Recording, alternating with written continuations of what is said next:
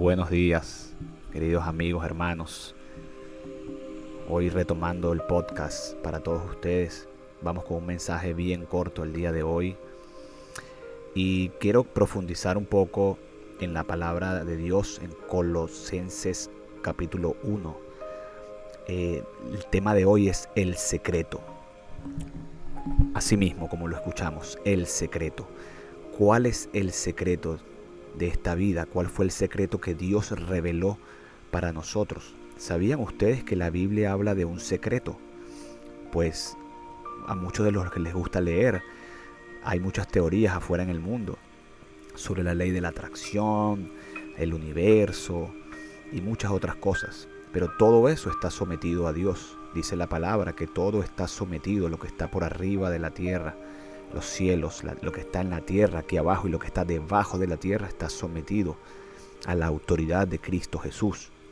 Entonces, esos secretos de los que se habla en el mundo eh, de la ley de atracción y el universo y todas esas cosas, realmente el origen viene de Dios, porque Él es el que tiene el dominio sobre todo, como lo dice su palabra.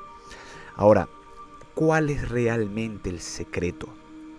Y está en la Biblia, Colosenses 1, Colos, Colosenses 1. Fíjense que Colosenses 1 comienza el apóstol Pablo hablando sobre lo que es la vida en Cristo Jesús, que el Espíritu Santo nos fue dado por amor a través de la muerte de Cristo Jesús y que adicionalmente a eso nosotros tenemos que vivir de una manera que siempre honre, que siempre agrade al Señor. Que de esa manera, si tú honras si tú vives una vida de honor al Señor, a Dios, de esa manera, esa es la manera como nosotros vamos a agradarlo a Él y vamos a tener buenos frutos.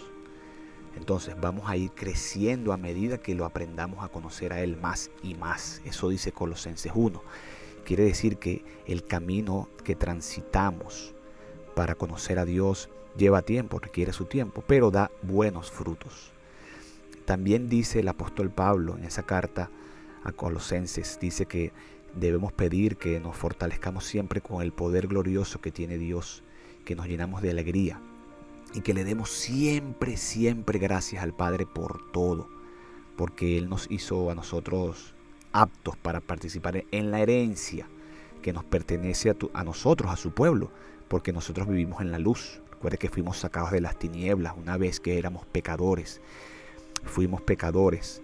Desde que Adán y Eva estuvieron en el Edén, abrieron la puerta del pecado, porque Dios nos dio libre albedrío. Dios nos ha dado libre albedrío siempre, ha sido una regla de, la, de, la, de lo que Dios ha puesto como regla. Existe el bien, existe el mal. Hay muchas cosas que no comprendemos y lo vamos a conocer cuando estemos con el Señor. Pero parte de las reglas es que Dios en su misericordia, en su belleza, nos dio libre albedrío para que tomemos nuestras propias decisiones. Y como hombres, nuestra naturaleza empezó a ser pecaminosa cuando Adán y Eva pecaron a través de la serpiente. A partir de allá, de ese momento, nosotros comenzamos a ser, a morir por el pecado. Es decir, el pecado es la, la paga, la muerte es la paga del pecado. Quiere decir que todo el pecado que se cometía antes, nosotros estamos condenados a muerte, a muerte espiritual. La muerte espiritual quiere decir que estábamos simplemente muertos y nuestro espíritu estaba muerto, todo estaba muerto. Ahora a través de Cristo Jesús, que Él vino a morir por nosotros en la cruz, a partir de ese momento nosotros tenemos ahora vida y vida eterna en Él, porque nuestro espíritu va a vivir. Dice que incluso nuestros cuerpos serán gloriosamente glorificados para Dios, nos levantará de la tumba a la venida de Cristo en su momento. Entonces, si ustedes se fijan en el Antiguo Testamento, lo que hacían eran sacrificios a Dios de becerros, de humanos, de corderos, de humanos no, perdón, de corderos. Y estos sacrificios eh, eran agradables a Dios, pues para poder eliminar el pecado anteriormente, antes de Jesús, ellos tenían que seguir un proceso que era eh, el sacerdote lavaba los pecados de las personas que se purificaban a través de esos sacrificios. Ya eso no fue más necesario después de que vino Cristo Jesús, nuestro Señor Jesús, porque Él siendo Dios se entregó Él mismo para darse a sí mismo como Cordero de Dios y que nos perdonaran todos los pecados. Él fue el sacrificio por todos nuestros pecados. Porque les recuerdo, la paga del pecado era la muerte. Y Jesús murió para pagar por el pecado de la humanidad. Aleluya, espero que usted haya entendido eso. ¿De dónde viene todo eso? Ahora, Cristo Jesús, como dice Colosenses 1, fue quien compró nuestra libertad y perdonó nuestros pecados. Él fue el que se entregó a la cruz por nuestros pecados. Y por eso es que dice la palabra que Cristo Jesús es supremo. Supremo es por encima de todas las cosas. ¿Qué significa? ¿Cómo, ¿Qué dice la palabra? Dice en Colosenses 1.15 que Cristo es la imagen visible del Dios invisible. Cristo es la imagen visible, vino como hombre. Dios como hombre aquí en la tierra visiblemente. Los apóstoles lo pudieron tocar, pudieron andar con él, un grupo de personas en esa época. Adicionalmente a esto, Él ya existía antes de que todas las cosas fueran creadas y es supremo sobre toda la creación. Ya Él existía cuando todas las cosas fueron creadas, ya Él existía. Imagínense esto. Antes de que el mundo tuviera luz, ya Cristo estaba. Y ya era supremo sobre toda la creación. Porque por medio de Él, Dios creó todo lo que existe en lugares celestiales y en la tierra. Dios creó absolutamente todo lo que existe en la tierra, en el cielo, a través de Cristo Jesús. A través de Él, Dios creó todas las cosas que podemos ver, dice la palabra en Colosenses 1, Colosenses 1. Y las que no podemos ver también las hizo Dios. ¿Qué es lo que no podemos ver? Los tronos, los reinados, los gobernantes y las autoridades del mundo invisible es decir, el mundo espiritual, eso no lo podemos ver, pero todo eso lo creó Cristo. Lo puedes ver si tienes una experiencia sobrenatural que Dios a través del Espíritu Santo, si tú se lo pides, te lo puede mostrar. Pero Dios creó todo lo que podemos ver y lo que no podemos ver. Alabemos su nombre. Todas las cosas fueron creadas para Él y por medio de Cristo Jesús.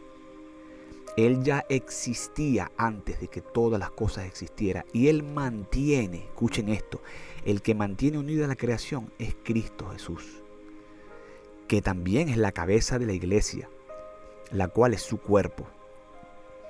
Él es la cabeza de la iglesia. Por eso decimos que nosotros somos el cuerpo de Cristo, porque Él es la cabeza de la iglesia. Eso lo dice la palabra. Él es supremo sobre todos los que se levantan de los muertos, porque Él fue el primero en todo. Él fue el primero que resucitó y después todos vamos a resucitar en Él si nos mantenemos en Él. A Dios en toda su plenitud le agradó vivir en Cristo. Imagínense, vino al mundo como Cristo Jesús. Esto es impresionante, todo lo que eh, este, esta perla de sabiduría que nos entrega la palabra.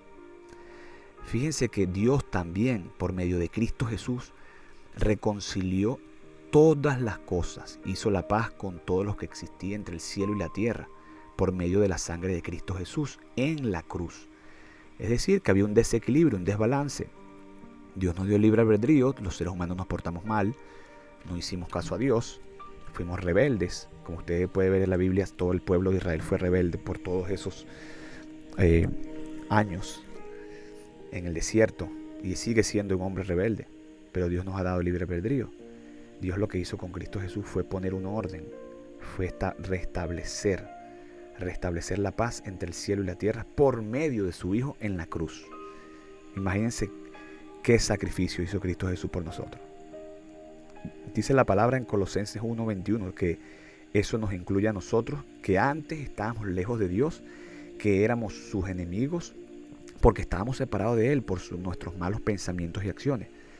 Pero ahora, él nos reconcilió con, con, Él mediante la muerte de Cristo Jesús en el cuerpo físico. Y el resultado de eso ha sido que nos ha trasladado Dios a su propia presencia. Ahora somos santos, somos libres de culpa y podemos presentarnos delante de Dios sin ninguna falta. Aleluya por el sacrificio de Jesús. Te damos la honra, Señor. ¿Qué tenemos que hacer nosotros? Que no dice Colosenses 1. Dice que en el versículo 23 que debemos seguir creyendo esa verdad y mantenernos firmes en ella.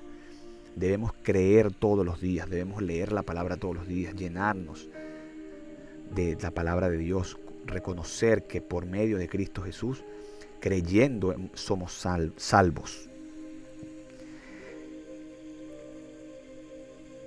Es impresionante lo que la Biblia nos dice con respecto al secreto.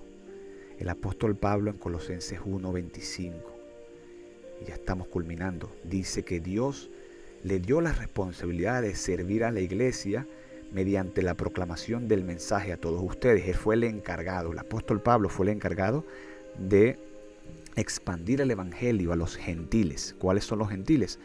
El pueblo que no era el pueblo de Israel inicial de Dios, es decir, todo el mundo aparte de Israel, China, Estados Unidos, Japón, Latinoamérica, Australia. Él fue el encargado de expandir el evangelio. Eso fue su labor, la labor que Dios le dio al apóstol Pablo.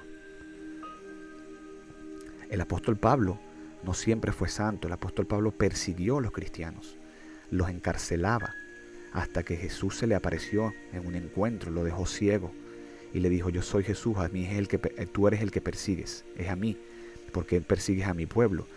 Y el apóstol Pablo tuvo un encuentro con Dios y Dios en su misericordia, a pesar de ser un pecador, perseguidor de cristianos, lo transformó y lo nombró como apóstol a las naciones, a los gentiles. Imagínense ustedes lo que Dios puede hacer con nosotros.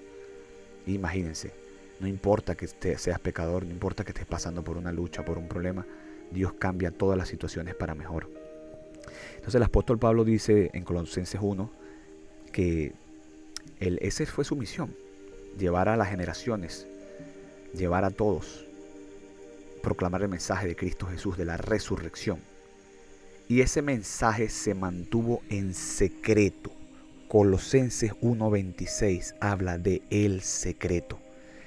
Este mensaje se mantuvo en secreto durante siglos y generaciones, pero ahora se ha dado a conocer al pueblo de Dios. Escuchen muy bien, escuchen muy bien esto. Pues Dios quería que su pueblo supiera que las riquezas y la gloria de Cristo también son para ustedes, para, es decir, para nosotros los gentiles que no era el pueblo solo de Israel, sino las demás naciones. Y el secreto es el siguiente. Cristo Jesús vive en nosotros. Cristo Jesús vive en nosotros.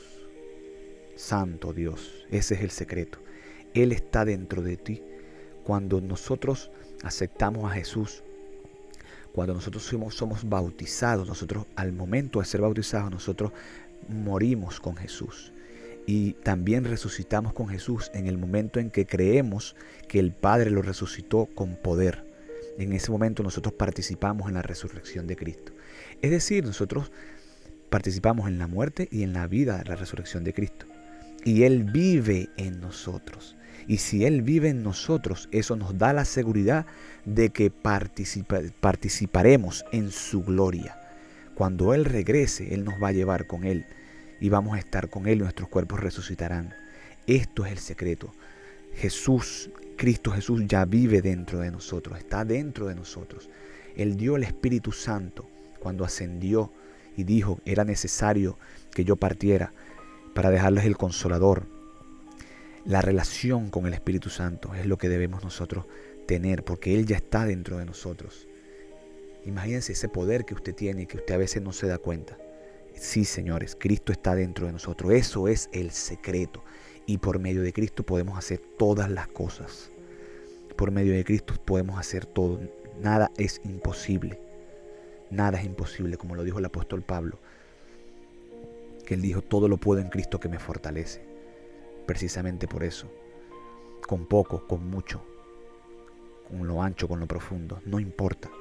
Todo lo puedes con Cristo que está viviendo dentro de nosotros. Eso es el secreto.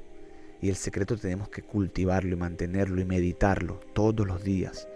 Tres veces al día, cinco, diez veces al día en nuestra mente, en nuestro espíritu. Somos hijos de Cristo y le pertenecemos y Él está dentro de nosotros. Queridos hermanos, esto es lo que quería compartirles. Una reflexión y una análisis espiritual, diría yo, de lo que es Colosenses 1. Un libro del apóstol Pablo muy hermoso donde trae muchos secretos y donde trae mucha conocimiento y sabiduría. Recordamos que el conocimiento y la sabiduría viene por el temor a Dios, por temer a Dios, por amarle, por reconocerle. Oro por ustedes en esta mañana, Padre, en el nombre de Jesús. Gracias por este tiempo. Que este podcast, este audio edifique a muchos de los que lo escucharon. Que penetre como tu palabra, que es una espada de doble filo, el corazón de cada uno de nosotros. Te pido que abras su entendimiento, su corazón, su espíritu a recibir esta palabra. Te entronamos y te glorificamos a ti, Señor, por encima de todo. Te damos gloria, honra, poder y dominio. En el nombre de Jesús de Nazaret. Amén.